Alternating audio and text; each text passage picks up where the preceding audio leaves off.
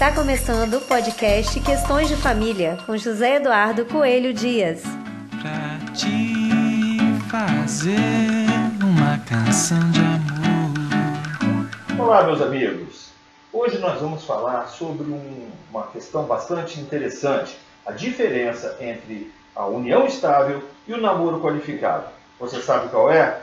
Pois eu vou contar. Mas antes de eu contar, eu preciso pedir a vocês o que eu sempre peço: faça sua inscrição no nosso canal, clique aí na sinetinha para ativar as notificações e vamos seguir juntos.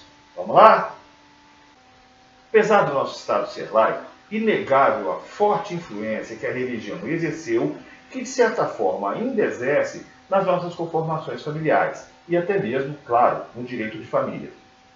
Até bem pouco tempo, nosso ordenamento jurídico, inspirado no direito canônico, somente aceitava como família aquela que era formada pelo matrimônio. O núcleo familiar, considerado misto em nosso direito, era eminentemente monogâmico, hierarquizado, patriarcal e indissolúvel. Somente com o divórcio, que veio a nós por meio de emenda constitucional em 1977, o cenário começou a mudar e as conformações familiares, assim como a sociedade como um todo, está em constante mudança. A Constituição Federal de 1988 representou um grande avanço nesse campo, pois a um só tempo acolhe as transformações sociais da família, abole as famílias ilícitas, antes reprimidas, reconhece a igualdade dos cônjuges, reconhece a igualdade dos filhos, admite a existência de entidades familiares não fundadas a partir do casamento. De fato, nossa Constituição reconhece três formas explícitas de família, abrindo possibilidade de reconhecimento de um sem número de conformações familiares a partir de princípios como da busca da felicidade, da dignidade, dentre tantos outros.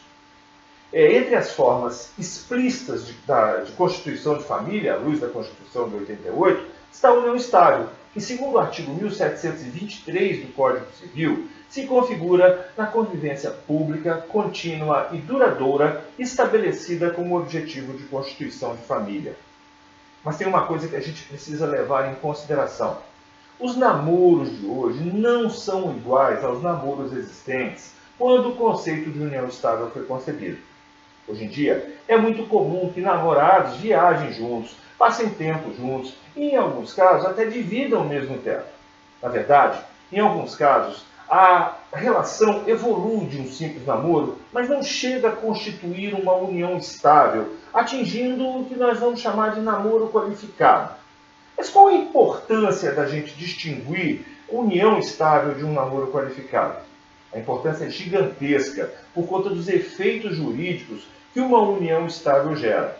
Um namoro, o mais avançado e sério que seja, não gera nenhuma consequência no direito de família ou no direito sucessório, ao passo que a união estável gera praticamente os mesmos efeitos de um casamento, dentre eles a obrigação de pagar pensão alimentícia, partilha de bens ao fim da, da relação, evidentemente dependendo do regime patrimonial a ser adotado, direitos hereditários, benefícios previdenciários, dentre tantos.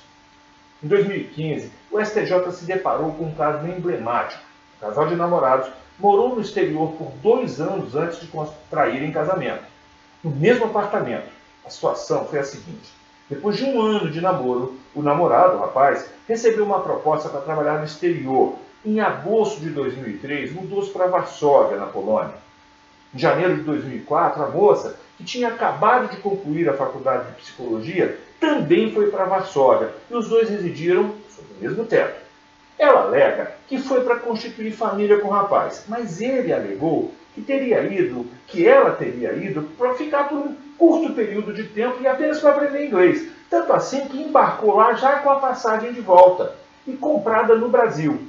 Ela acabou permanecendo depois que o contrato de trabalho do rapaz terminou, porque ela foi aprovada no mestrado e continuou. Em outubro de 2004, o rapaz manifestou a intenção de constituir família. Ele pediu a namorada em casamento. Aí ele comprou, com recursos próprios, um apartamento em que mais tarde residiria o casal. Casaram-se em 2006, mas o destino quer dessas coisas e em 2008 eles se separaram. A moça entrou com ação de reconhecimento e de solução de união estável e pediu, evidentemente, a partilha do imóvel. O processo acabou chegando no STJ, que entendeu não existir união estável, mas apenas namoro qualificado. No acordo, o ministro relator, Marco Aurélio Belize, destacou a só projeção da formação de uma família, os relatos das expectativas de vida no exterior com o namorado, a coabitação ocasionada, ressalto, pela contingência e interesses particulares de cada qual, tal como esboçado nas instâncias ordinárias, afiguram-se insuficientes à verificação do affectio maritalis e, por conseguinte, à configuração de união estável. O propósito de constituir família, alçado pela lei de regência como requisito essencial à constituição da união estável, a distinguir, inclusive, essa entidade familiar do denominado namoro qualificado, não substancia mera proclamação para o futuro da intenção de constituir uma família. É mais abrangente. Essa deve se afigurar presente durante toda a convivência, a partir do efetivo compartilhamento de vida, com irrestrito apoio moral e material entre os companheiros. É dizer, a família deve, de fato, restar constituída. Tampouco a coabitação por si evidencia a constituição de uma união estável, ainda que possa vir a constituir, no mais das vezes, um relevante indício, especialmente se considerada a particularidade dos autos, em que as partes, por contingências e interesses particulares, ele a trabalho, ela pelo estudo, foram, em momentos distintos, para o exterior e, como namorados que eram, não hesitaram em residir conjuntamente. Esse comportamento, é certo, revela-se absolutamente usual nos tempos atuais, impondo-se ao direito, longe das críticas e dos estigmas, adequar-se à realidade social.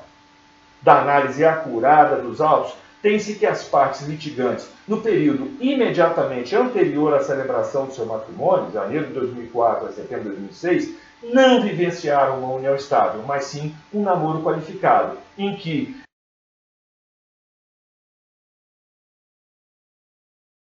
o presente o propósito de constituir uma entidade familiar, desiderato que posterior, posteriormente veio a ser concretizado com o casamento.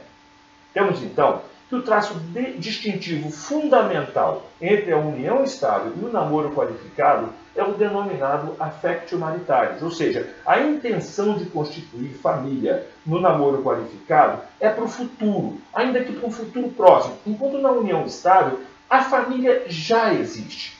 Evidentemente, a prova nesses casos é sempre bem complicada, pois envolve a intenção e não apenas a aparência, mas é dever dos advogados julgadores e de todos os envolvidos nos processos de família estarem atentos e terem sensibilidade para perceber as mudanças de comportamento na sociedade e dar o correto enquadramento dos novos fatos às velhas normas.